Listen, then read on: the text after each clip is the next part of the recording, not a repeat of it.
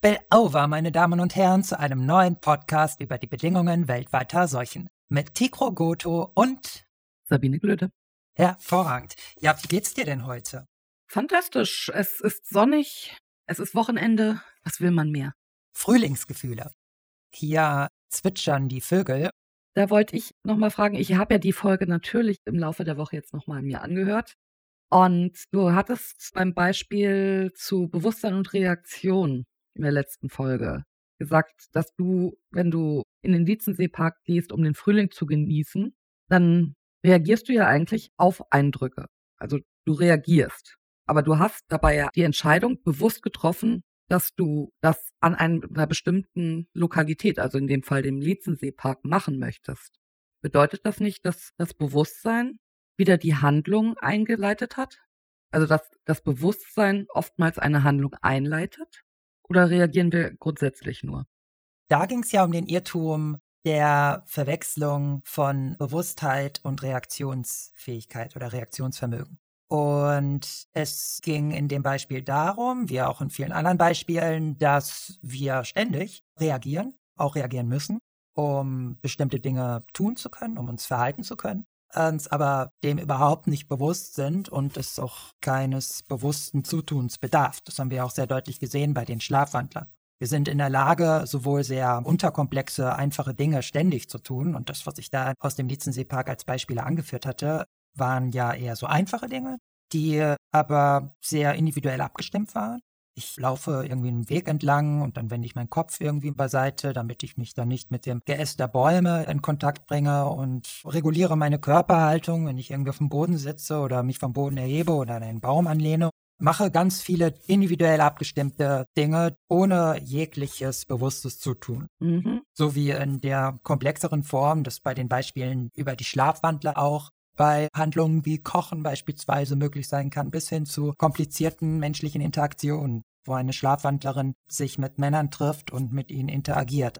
Es ist so, dass unser Verhalten nicht von bewusster Tätigkeit abhängt und dass wir viele Dinge, die wir irrtümlicherweise glauben, dass wir sie unserem Bewusstsein, unserer bewussten, wachbewussten Aufmerksamkeit verdanken, überhaupt keines Bewusstseins bedürfen, sondern dass sie sich in unserem Reaktionsvermögen auflösen lassen. Genau. Und das waren viele Dinge, die ich da angesprochen habe, aber man könnte unzählige weitere anführen, um das zu veranschaulichen. Und jeder wird auch solche Sachen aus seinem eigenen Leben kennen. Was die Frage anbelangt, was wir denn jetzt unserem Bewusstsein verdanken können, was denn jetzt die Rolle des Bewusstseins ist bei alledem, dass wir so hochhalten, dass wir als Kernstück unserer Persönlichkeit betrachten, ja, als das, was uns zum Menschen macht, als Ort der Wahrheit sozusagen. Da werden wir uns jetzt auch immer mehr annähern. Wir haben im letzten Podcast schon uns dem ein bisschen angenähert, weil auch viele Sachen, die wir nicht so ausgesprochen haben, sich ja daraus ergeben, von alleine. Du hast dir gefragt, reagieren wir denn nur oder hat das Bewusstsein denn da auch noch möglicherweise eine Zutat beizutragen? Denn irgendwie habe ich mich ja offenbar entschlossen, in den Lietzenpark zu gehen mhm. und da auf ganz, ganz viele verschiedene Sachen zu reagieren. Einfach bis komplex, ohne Bewusstsein. Genau das, ja. Ja, ich habe es letztes Mal schon ein bisschen angedeutet. Das wirklich schlagende Beispiel dafür ist der Klavierspieler. Mhm. Was macht ein Klavierspieler? Unglaublich komplizierte Sachen. Innerhalb kürzester Zeit bewältigt der Klavierspieler sehr viele höchst vielfältige Aufgaben. Er entschlüsselt Zeichenfolgen, er kann gleichzeitig die rechte und die linke Hand verschiedene Tasten anspielen lassen in einem unterschiedlichen Zeitintervall oder mit der einen Hand im Sechsteltakt und mit der anderen Vierteltakt Noten anschlagen und Nebennoten beachten und gleichzeitig mit den Füßen irgendwelche Töne dämpfen oder halten, seinen Körper richtig koordinieren, Hals, Schultern, Rücken, in unterschiedlichen Geschwindigkeiten spielen und das alles macht er in einer rasenden Geschwindigkeit. Und wenn man dem Klavierspieler so zusieht, haben wir bestimmt alle schon mal gemacht, wie wirkt das? Also wirkt das angestrengt? Sehen wir da jemanden, der mit seinem Können, mit seinem Vermögen, mit bewusster Aufmerksamkeit das alles steuert? Oder wirkt das möglicherweise eher so, als würde das dem Bewusstsein von irgendwoher abgenommen? Es ist offensichtlich, und deswegen ist das Beispiel einfach so gut, wie störend das Bewusstsein bei diesem Vorgang ist. Denn in dem Moment, wo ich mir diese verschiedenen Dinge bewusst machen würde beim Klavierspielen, da beginne ich sofort Fehler zu machen und muss abbrechen oder langsamer spielen. Wo ist denn mein Bewusstsein beim Klavierspieler? In der Verzückung. im Wohlgefallen, über die Musikalität. Mhm. Es erfreut sich der Klänge, des Ausdrucks, der Aussage, der Komposition. Und das Ganze scheint abzulaufen, die ganzen Geschicklichkeiten und Mechaniken, indes das Bewusstsein wie zusieht. Wie ein Zuschauer, wie ein Zaungast. Das Bewusstsein hat natürlich auch einen Inhalt, aber das ist ein ganz anderer. Die Musikalität, die daraus folgt. Die Kunst, die aus den Nullen und Einsen emergiert. Denn wenn wir bewusst auf das, was wir machen, und das weiß jeder, der eine komplizierte Geschicklichkeit anfängt zu lernen und sich das erste Mal daran übt, bewusst darauf konzentrieren, wie fühlt sich das dann an? Anstrengend. Verkrampft, ja. Krampfhaft strengen wir uns an und machen lauter Fehler. Aber wie ist es denn, wenn es dann funktioniert? Sind wir dann auch mit bewusster Aufmerksamkeit dabei und lediglich mit unserem Bewusstsein aber noch aufmerksamer? Dass wir gelernt haben, uns mit unserem Bewusstsein, das ja angeblich diese ganzen komplexen Tätigkeiten anleiten würde, dass wir da bloß ja besseren geworden sind? Nein, wir sind darin schlechter geworden. Wir haben gelernt, das Bewusstsein endlich mal auszuschalten.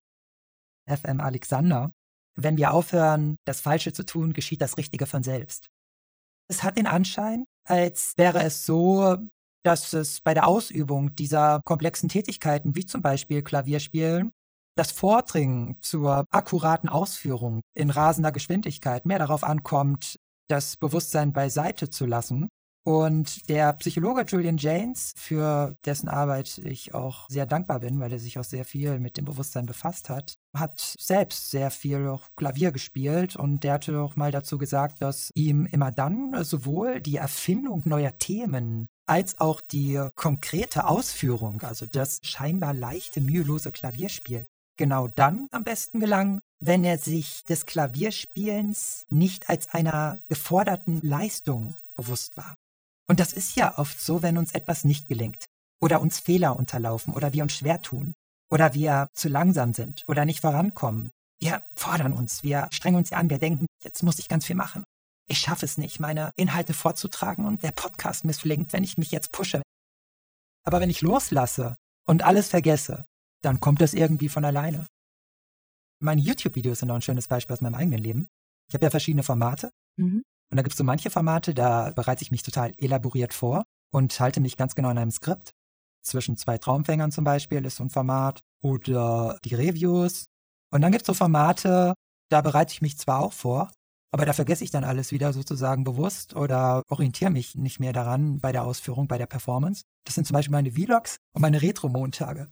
Bei einem Retro-Montag ist das immer besonders lustig. Ich fange dann immer so an und habe dann so meine Notizen und orientiere mich aber nicht daran dann bei der Ausführung, sondern leg einfach los und gucke, was mir einfällt und denke mir dann immer im Vorfeld so, okay, was ich alles vergessen habe, was ich dann noch reinbringen will, gucke ich zum Schluss nochmal auf die Notizen und gucke dann, was ich alles vergessen habe und bringe das dann noch rein, nachträglich. ich habe immer festgestellt, bei allen Folgen, es ist ja alles drin. Ich habe das irgendwie alles reingebracht, es ist mir alles eingefallen. Und noch interessanter, während der Ausführung ist mir das nicht klar gewesen. Ich habe mir dann oft zum Schluss gedacht, ich habe so viel vergessen, ich muss jetzt nochmal meine Notizen gucken und das alles noch einfügen und dann stell fest, das habe ich doch, das habe ich doch, das habe ich doch alles. Das ist eine interessante Selbstorganisation, die da sich zu manifestieren scheint. Und Julian James, der hat das Klavierspielerlebnis dann immer so beschrieben, wenn er sich des Klavierspiels nicht als einer solchen geforderten Leistung, ich muss jetzt was machen, als bewusstes Ich, wenn er das nicht war, dass sich sein Beobachten eher so anfühlte, als würde er quasi schlafwandelnd das Ganze vollziehen, dieses Klavierspiel, als wäre es in dem Moment ein anderer Mensch, der das spielt. Und da kam mir der russische Balletttänzer Waslaw Nijinsky in den Sinn, mit dem ich mich vor längerer Zeit schon im Kontext Schauspieltheorie mit befasst hatte, weil ich habe ja selbst auch mal Schauspiel studiert und mal als Schauspieler ein bisschen was gemacht und als Regieassistenz gearbeitet. Und Waslaw Nijinsky, also für die Leute, die ihn nicht kennen, vielleicht nochmal, Nijinsky gilt als der Inbegriff der perfekten Tanzkunst. Er war in der Lage, einen Sprung auszuführen, als würde er dabei die Zeit anhalten wodurch für das Publikum oft der Eindruck von Schwerelosigkeit entstand. Er war in der Lage, auch völlig lautlos wieder zu landen, zu Performances fähig, die gleichermaßen bemerkenswert wie unheimlich erschienen. Und Nijinsky selbst, weil da ist ja mal interessant zu fragen, was passiert denn eigentlich so bei dem, ne, wenn er das so macht? Was ist denn da gerade so los an mentaler Aktivität, wo wir vielleicht was lernen können, so? Na, Wenn du zu so schier unglaublichen Dingen fähig bist, also da wäre mal schon interessant zu gucken, was denn da so seine inneren Prozesse sind. Mhm. Und der hat mal gesagt, dass es ihm beim Tanzen immer so vorkäme, als würde er sich aus dem Orchestergraben selbst zusehen. Als würde er gar nicht sich selbst bewohnen, aus sich selbst, seinem eigenen Körper heraus, das Ganze ausführen, sondern als würde er sich von außen, von der Warte der Zuschauer aus, selbst anblicken. Er hat lediglich, so sagt er, dieses übergreifende Bild im Kopf. So wie der Klavierspieler das übergreifende Bild hören wir ja auch immer von Komponisten, Klavierspieler, die haben, die stellen sich eine Landschaft vor oder was da ausgedrückt wird an übergreifender Idee. Und genauso bei Nijinsky. Das ist halt das, was sich da im Bewusstsein bewegt. Und der schaut sich von außen an, als wäre er selber gar nicht anwesend bei der Ausführung.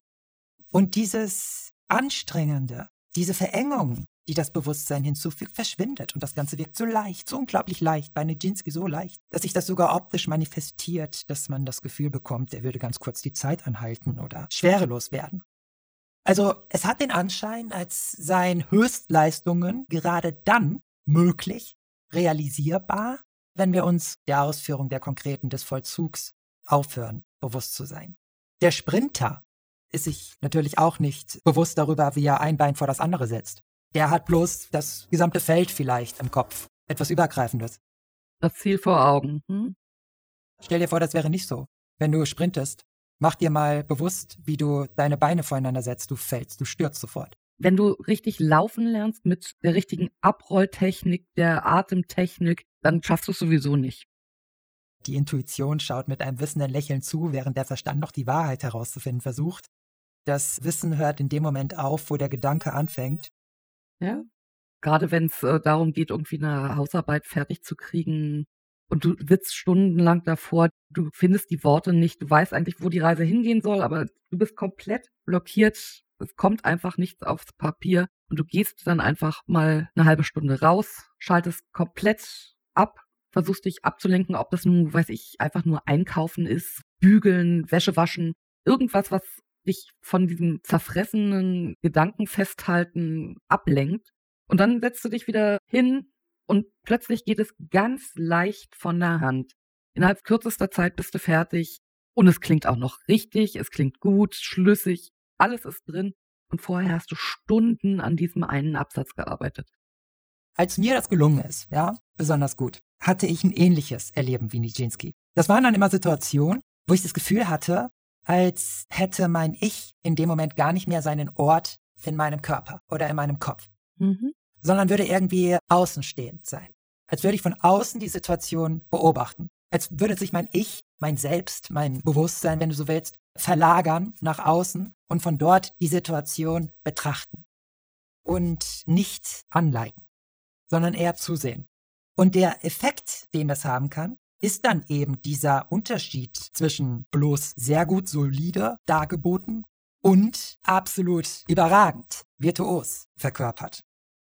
Dieser Unterschied, der darin besteht, dass ich im ersteren Falle bloß das Gefühl habe, hier wirklich einen grandiosen Schauspieler gesehen zu haben, der auf absolut grandiose, möglicherweise richtig gute Weise hier eine Rolle verkörpert hat, wie beispielsweise Hamlet, dass ich nicht nur diesen Eindruck habe, sondern dass ich zum Schluss aus dem Theater rausgehe die Vorstellung verlasse und das Gefühl habe, heute Abend bin ich Hamlet selbst begegnet. Dieses magische Gefühl. Da ist mir auch noch mal ein Gedicht von Rainer Maria Rilke in den Sinn gekommen. Mhm. Sonette an Orpheus. Wisse das Bild. Was für ein Satz. Herrlich. Auf den Punkt. Und warum ist das so? Ganz evidenzbasiert, damit das nicht zu lyrisch wird, was wir hier machen. Das ist so, weil Bewusstsein erzeugt Widerstand.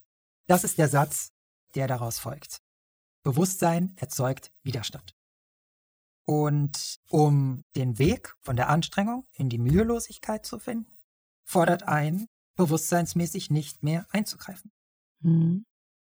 Man mag erahnen bereits an dieser Stelle, was daraus folgt, auch hinsichtlich unseres Umgangs mit der aktuellen solchen ökologischen Krise. Wir werden dazu noch kommen, wenn wir dann am Ende uns das Bild anschauen, was denn jetzt Bewusstsein dann eigentlich ist.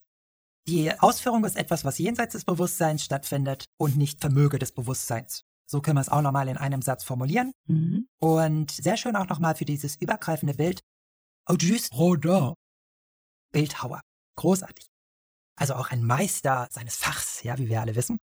Der hat ja auch wunderschöne Büsten angefertigt. Der hat mal gesagt, dass es bei der Anfertigung so einer vollkommenen, perfekten Büste weniger darauf ankäme, die Details des Gesichts nacheinander auszuführen, Schritt für Schritt, sondern dass das Entscheidende vielmehr sei, vor der Fertigstellung das Ganze bereits ausgeführt vor Augen zu haben. Dass sein Bewusstsein während der Ausführung keine handlungsanleitende Rolle spielt, sondern dass es sich nur darauf beschränken kann, vor der Ausführung das Ganze vorzustellen. Und auch hier das übergreifende Bild, die allgemeine Idee, die Musikalität, die aus dem Klavierspiel folgt. Wenn ich meine Texte schreibe oder etwas lese, dann bedarf es auch kein bewusstseinsmäßiges Zutun oder bewussten Aufmerksamkeit, wie ich meine Augen über die Zeilen bewege. Ich bin mir auch nicht bewusst der einzelnen Buchstaben und Wörter. Ne? Wenn wir einen Vortrag anhören, dann bist du dir ja auch nicht der einzelnen Laute bewusst, der Wörter, der Sätze als solche, sondern im besten Sinn des Gemeinten. Also auch da wisse das Bild, das Übergreifende. Nicht diese Aneinanderreihung von artikulierten Lauten. Und jetzt kommt das Entscheidende. Würdest du sie dir bewusst machen, diese einzelnen Teile, würde die Bedeutung verschwinden. Dann würdest du nicht mehr verstehen, was ich denn eigentlich sagen will. Hm. Genauso, wenn wir es selbst machen. Wenn ich jetzt spreche und darauf achten würde, wie ich hier die Worte artikuliere, also genau die Artikulation bewusst verfolge mit meiner Aufmerksamkeit, mich darauf konzentriere. Dann verhaspelt man sich, ja. Die Rede würde misslingen. Und ja, Text schreiben. Also, wenn ich einen Text schreibe, habe ich heute wieder gemacht, dann bin ich mir überhaupt nicht bewusst der einzelnen Buchstaben, der Abständen zwischen den Buchstaben und der Zeilenwechsel, der Auswahl der Wörter und des Weglassens überflüssiger Wörter. Das bewirkt sich überhaupt nicht in meinem Bewusstsein die richtige Haltung des Füllfederhalters, die richtige Druckstärke auf das Papier sozusagen, dass die Feder nicht bricht oder sowas.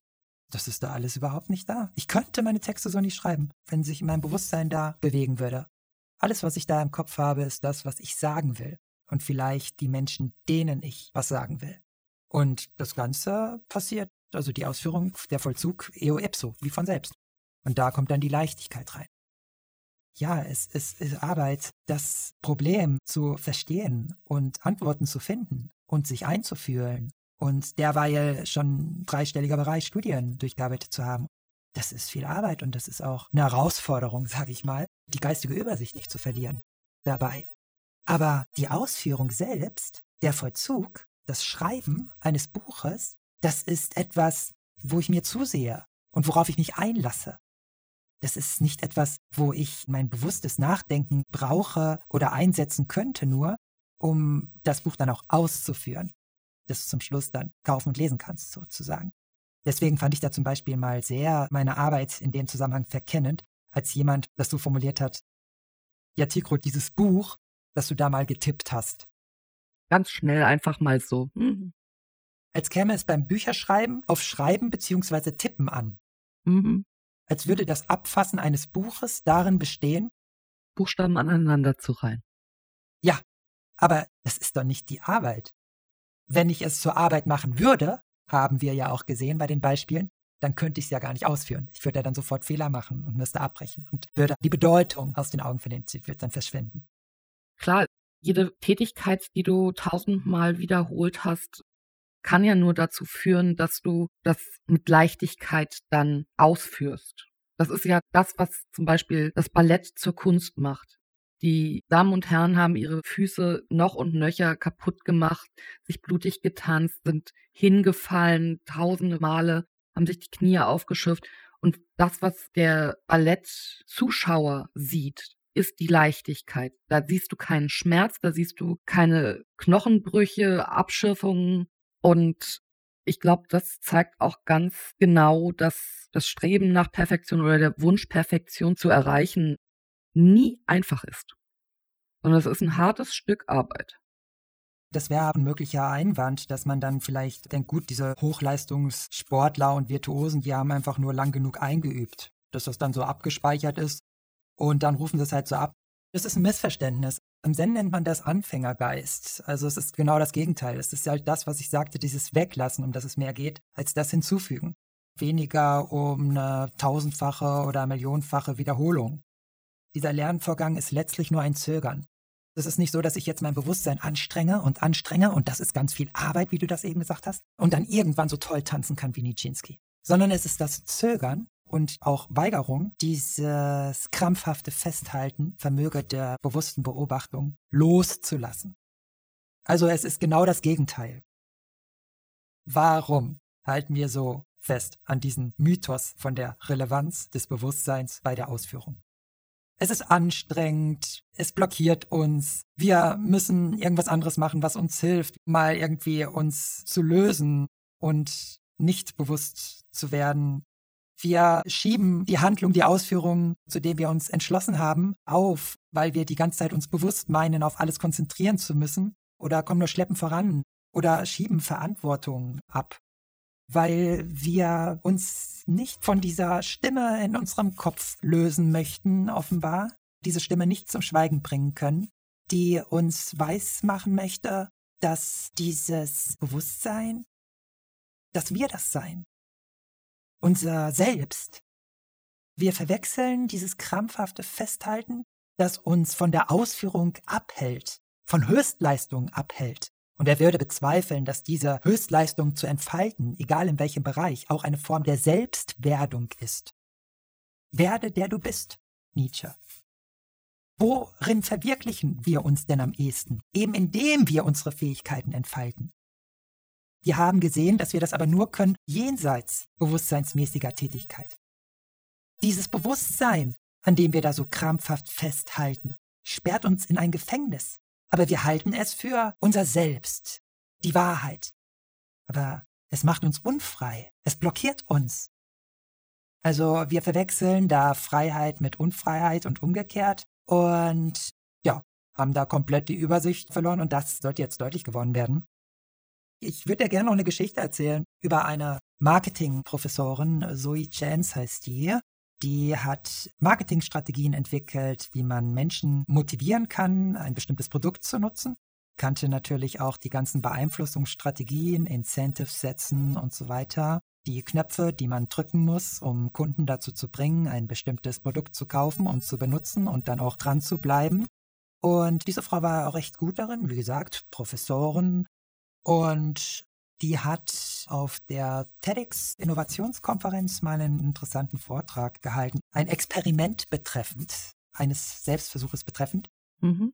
Bei diesem Produkt handelte es sich um einen Schrittzähler, der sogenannte Strief Smart Pedometer. Das ist so ein Gerät, das kannst du dir an die Jacke hängen oder in die Tasche stecken. Über Bluetooth kannst du es auch verbinden mit deinem Smartphone und das zählt dann, wie viel Kilometer du zurücklegst. Und da gibt es dann auch so einen Höhenmesser, der dann wichtig ist, wenn du die Treppe hinaufgehst und so misst das Gerät dann halt, wie viel Kalorien du so verbrauchst am Tag mit reichhaltigen Features bestückter Schrittzähler. Also für 70 Dollar konnte man sich den kaufen, kann man immer noch, ne? Strief Smart Pedometer mit 2i. Entwickelt wurde dieses Gerät von einem ehemaligen Videospieldesigner und der hat natürlich diese ganzen Verhaltenstaktiken, die man so anwendet, um Spieler dazu zu bringen, ein Spiel zu spielen und dann auch weiterzuspielen, übertragen, übersetzt, angewendet auf dieses Pedometer.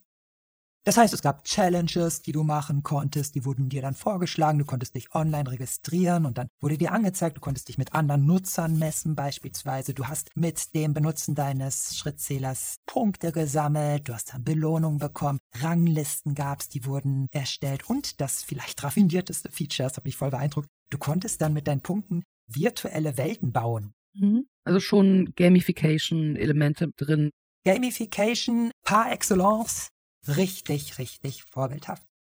Ja, und äh, Jans, die hat das dann alles selbst an sich ausprobiert, hat sich diesen Incentives ausgesetzt. Da ist dann was ganz Interessantes passiert. Und zwar, ihr Nervensystem hat darauf entsprechend pro und reagiert. Sie hat das alles gemacht. Sie hat es rege benutzt, das Gerät. Mhm. Eine Verhaltensökonome, die die Mechanismen ganz genau kennt und die sie selbst zu großen Teilen entwickelt hat kam nach Hause und ist dann essend oder lesend oder essend und lesend zwischen der Küche und dem Wohnzimmer hin und her gelaufen und dem Wohnzimmer und dem Esszimmer, vom Esszimmer in die Küche, die ganze Zeit am Laufen, um Punkte zu sammeln. Während ihr Mann versucht hat, mit ihr zu reden, ist sie die ganze Zeit in die Runde gelaufen, immer in die Runde. Konnte nicht aufhören damit. Es gab Challenges, da hat sie einen Vorschlag bekommen, dreifache, vierfache, fünffache Punktzahl, wenn sie jetzt kurz mal so und so viele Schritte macht, einmal die Treppe nach oben und nach unten geht. Es war schon mitten in der Nacht, sie wollte schlafen gehen, aber dachte sich, okay, kurz die Treppe hoch und runter, das dauert äh, zwei Minuten, das mache ich noch kurz, um diese Punkte zu kriegen, hat sie gemacht.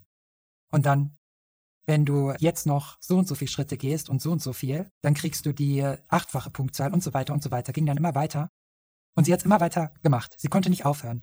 Sie hat angefangen, Tabellenkalkulationen zu entwickeln, um ihr Verhalten zu optimieren, um immer maximal viel Punkte zu bekommen. Und das endete damit, dass ihr Leben zur Hölle wurde, sozusagen.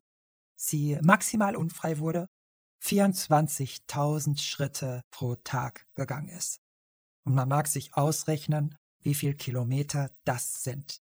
24.000 Schritte sind ungefähr so viel, als würdest du zu Fuß das Empire State Building die Treppe hochgehen vom ersten bis zum letzten Stockwerk.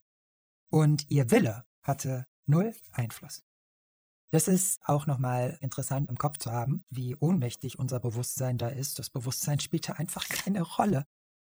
Aber da wir nicht so viel Zeit haben, einen weiteren Irrtum.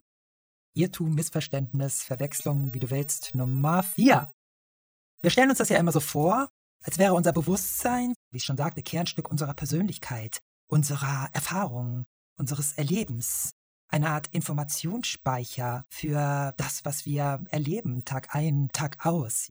Wie eine Kamera, die sozusagen unsere Wahrnehmung festhält und dann aus dem Gedächtnis hervorholt. Dass wir Vermöge unseres bewussten Gedächtnisses Zugang haben zu unserem Erleben, zu unseren Erfahrungen als wäre das Bewusstsein eine Art Informationsspeicher. Und das ist doch ein recht frappierendes Missverständnis, weil wir hier etwas verwechseln. Und zwar einmal Sachverhalte, die wir in der bewussten Rückschau konstruieren, und konkrete Wahrnehmungsbilder. Das kann sich jeder ganz einfach bewusst machen. Wenn dein Bewusstsein eine Art Informationsspeicher wäre, dann würde es dir ja keine Probleme bereiten, das, was du Tag ein, Tag aus immer wieder siehst und schon tausende Male gesehen hast, ohne Zögern auf Anhieb ad hoc aus dem Stegreif abzurufen. Du müsstest nicht lange darüber nachdenken, du müsstest keine Überlegungen anstellen. Wir können das ja mal ausprobieren. Wenn dein Bewusstsein irgendetwas mit deinem faktischen Erleben zu tun hätte, wenn das der Ort deines Erlebens wäre, das irgendwie abbilden würde, was du erfährst. Ja, wenn es da irgendein Link gäbe. Und davon gehen wir ja in der Regel aus. Dann kannst du mir jetzt auf Anhieb, ad hoc, aus dem Stegreif, ganz spontan, ohne langes Nachdenken, bestimmte Sachen beantworten, die du schon tausendmal erfahren erlebt hast. Beispielsweise, ob die Tür des Zimmers, in dem du dich gerade befindest, nach rechts oder nach links aufgeht. Du musst die Frage gar nicht beantworten, dir selber vielleicht nur mal die Frage stellen, hast du jetzt nachgedacht? Oder kam das ganz automatisch dir als Antwort vorgelegt? Wenn ich dich frage, welcher deiner Finger ist der zweitlängste? Ist da jetzt ein bewusster gedanklicher Vorgang nötig für gewesen, dass du für einen kurzen Moment bewusst nachgedacht hast? Oder kam dir einfach auch ganz spontan ad hoc aus dir raus, so wie sie es müsste, wenn das denn ein Informationsspeicher wäre, dein Gedächtnis, und der auf dein tatsächliches Erleben, dein in dem Fall tausend- und millionenfaches Erleben zugreifen würde? Oder eine andere Frage, ist bei einer Ampel das grüne oder das rote Licht oben? Muss man da jetzt drüber nachdenken? Oder wenn du Zähne putzt, das tun wir ja bestenfalls jeden Tag. Wie viele Zähne siehst du dabei in der oberen und unteren Zahnreihe? Das sind Reize, Informationen, die ständig abgespeichert werden von deinem Bewusstsein, wenn dein Bewusstsein irgendetwas davon speichern würde. Das Problem dabei ist folgende Verwechslung. Analog zur Verwechslung zwischen Bewusstsein und Reaktionsvermögen haben wir hier bei diesem Missverständnis, bei diesem Irrtum die Verwechslung von Erkennen und Erinnern. Das ist ein großer Unterschied, der lässt sich leicht zeigen. Wenn jetzt plötzlich nachdem du für einen kurzen Moment darüber nachdenken musstest, zu welcher Seite die Tür zu oder aufschlägt. Die Tür plötzlich zur anderen Seite zuschlagen würde. Oder wenn jetzt plötzlich die Lichter bei der Ampel anders angeordnet wären. Oder wenn du jetzt plötzlich zwei zusätzliche Zähne im Mund hättest, die du beim Zähneputzen siehst. Du würdest es auf Anhieb, ohne bewusste Aufmerksamkeit, erkennen. Erkennen. Das heißt, es ist schon irgendwo alles in uns gespeichert, natürlich. Ne? Wir haben ja auch Neurowissenschaften, die das ganz gut evidenzbasiert nachweisen können, dass sich das alles schön abspeichert, die ganzen Bilder und Klänge und Düfte und Geschmäcker und das alles. Diese ganzen kontextuierten Erlebnisse. Und wenn sich da auch irgendetwas minutiös Kleines dran ändert, irgendein Detail, wir erkennen es sofort. Hm, wir haben das Gefühl, da stimmt was nicht. Wenn wir danach gefragt werden, dann müssen wir erstmal überlegen. Hm, wir müssen erstmal kurz nachdenken, wie war das denn? Wie war das denn? Und dann machen wir vielleicht Schlussfolgerungen. Das heißt, letztlich, wir konstruieren. Wir konstruieren uns diese Erinnerungen, wir leiten ab, wir denken nach. Aber wäre das nicht genau das, wenn wir sagen, wir erkennen eine Abweichung zu dem, woran wir uns erinnern? Also da ist irgendwas anders. Ist das ja wieder eine Reaktion. Gehen wir aber darauf ein, dass das Bewusstsein ja als Informationsspeicher unserer Erfahrungen fungiert, dann ist natürlich ganz klar, dass Erinnern, also das Durchforsten des Informationsspeichers, immer seine Zeit braucht. Genauso hatten wir ja gesagt, dass wenn man bewusst eine Handlung durchführt, diese fehleranfälliger ist, weil wir es ja bewusst machen. Dann ist es natürlich auch genau umgekehrt, wenn wir Informationen, Erinnerungen abrufen, auch langsamer. Ja, das kann man sich so vorstellen, ne? Wie beim Computer, der bloß nicht so schnell ist und ein bisschen Zeit braucht, diese ganzen gespeicherten Daten zu analysieren und sich dann diese gespeicherten Informationen auszuwählen und dann abzurufen und dann zu versprachlichen und so. Nur das machen wir häufig nicht, wenn wir dann bewusst drüber nachdenken, weil wir wissen das ja gar nicht. Wir wissen gar nicht, wie es eigentlich gewesen ist, sondern wir überlegen uns was und dann schließen wir oft daraus, wie es gewesen sein muss oder wie es sein würde das kannst du dir auf folgende Weise klar machen, warum das jetzt nicht so sich darstellt mit dem Bewusstsein als Speicher, wie du es jetzt nochmal referiert hast. An einem Experiment, das man gemacht hat, das sehr sprechend ist, wieder experimentelle Psychologie. Und zwar das, was ich jetzt so im Kleinen eben mit dir gemacht habe, mit der Tür, die nach rechts oder links schließt oder den anderen Dingen. Das hat man mal in einem Experiment mit Probanden gemacht, die man etwas gefragt hat, was sie in jedem Fall ohne Probleme hätten abrufen können müssen, sozusagen. Da ging es um die Fassade eines vertrauten Hauses, ne, das sie jeden Tag tausende Male schon gesehen haben, der Säulen einer Fassade eines vertrauten Hauses, um die Anzahl der Säulen. Ja, das ist aber wieder ein Detail. Also gerade bei solchen Sachen, sobald es in eine detaillierte Frage geht, muss man nachdenken, dann dauert es immer.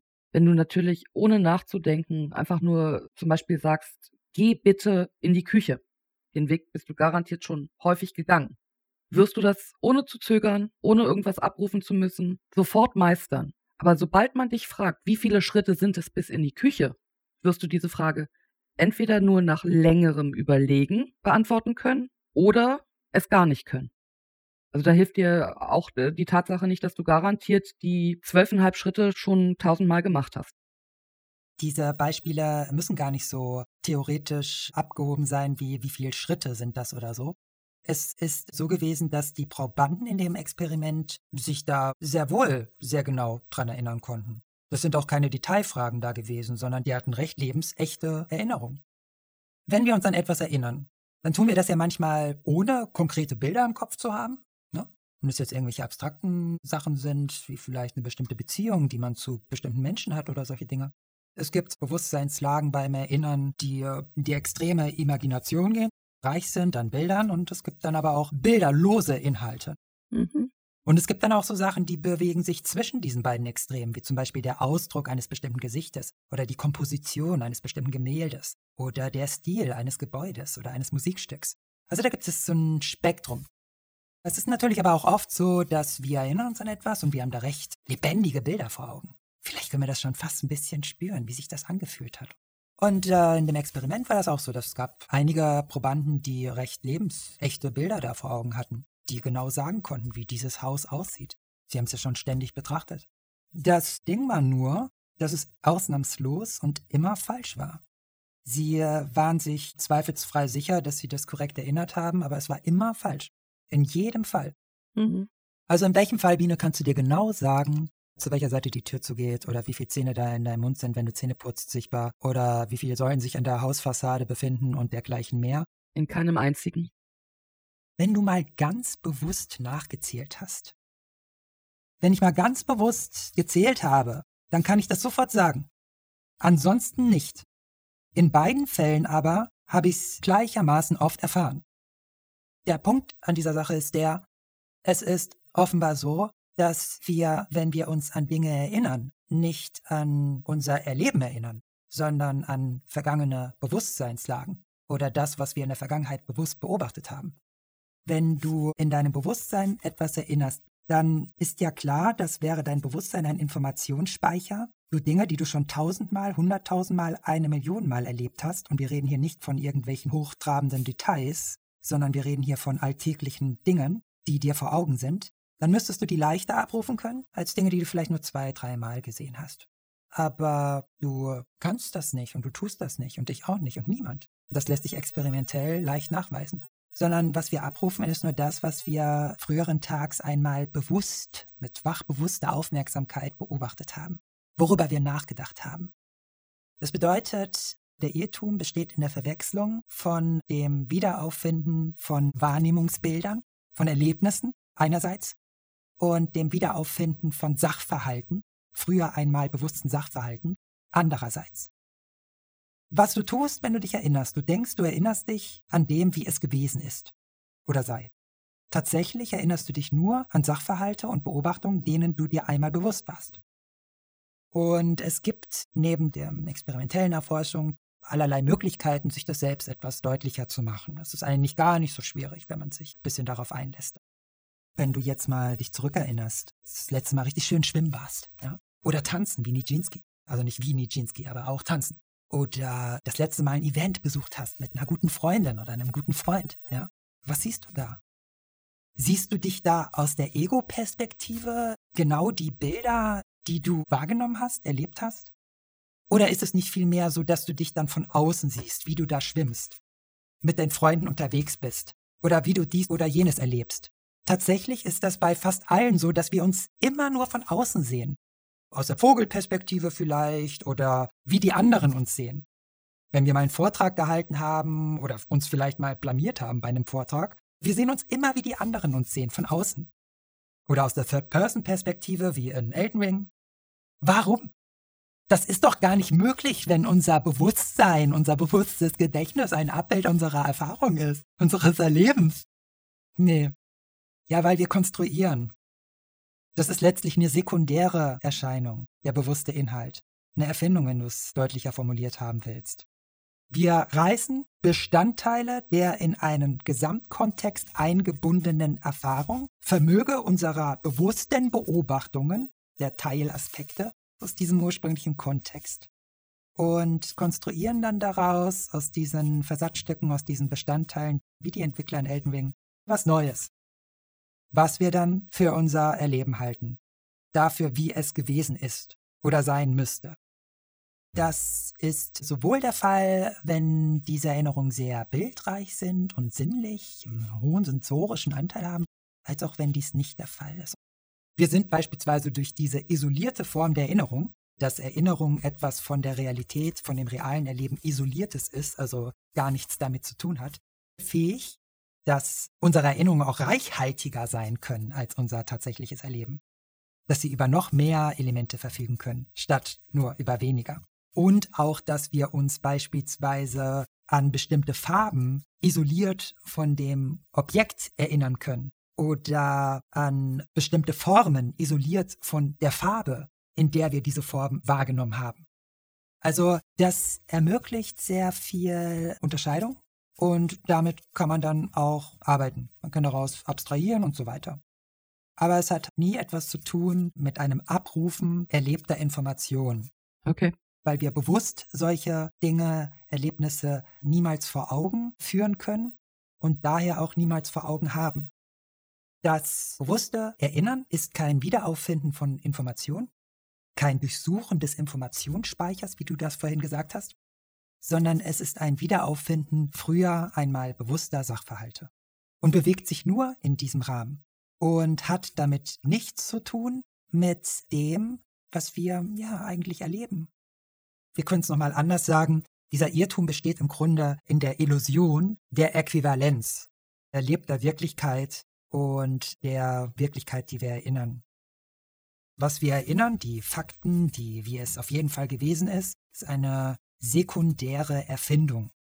Letztlich versehen wir immer bestimmte Aspekte mit einem bestimmten Narrativ und aus diesem Narrativ bauen wir uns dann eine erinnerte Wahrnehmung, ein erinnertes Erleben, indes wir das, was wir tatsächlich erleben, nämlich tausende und tausende Male schon erlebt haben, gar nicht erinnern können, sofern wir es nicht genau beobachtet haben zuvor. Das macht den Unterschied. Wie gesagt, diese Erinnerung zwischen denen, die bewusst nachgezählt haben und denen, die nicht bewusst nachgezählt haben, aber die es einfach schon auswendig wussten, weil tausendmal erlebt. Der Unterschied in der Erinnerungsqualität war nicht vorhanden. Es war genauso sinnlich, maximal sensorisch aufgeladen. Ja. Als lebendiges Bild. Nur in einem Fall war es falsch, und zwar immer, ohne Ausnahme, nicht mal zufällig richtig. Und im anderen Fall war es richtig. Also wir können jetzt diese beiden Irrtümer zusammenfassend dann sagen.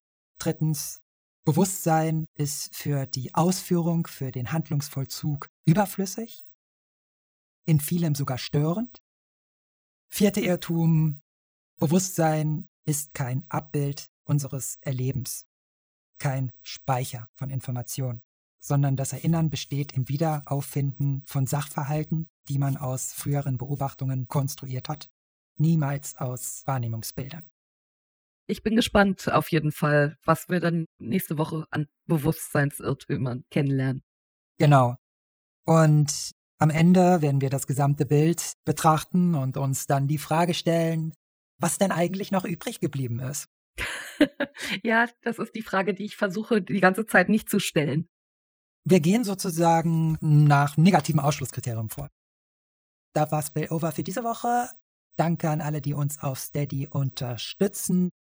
Also dann, bis bald. Ciao, ciao.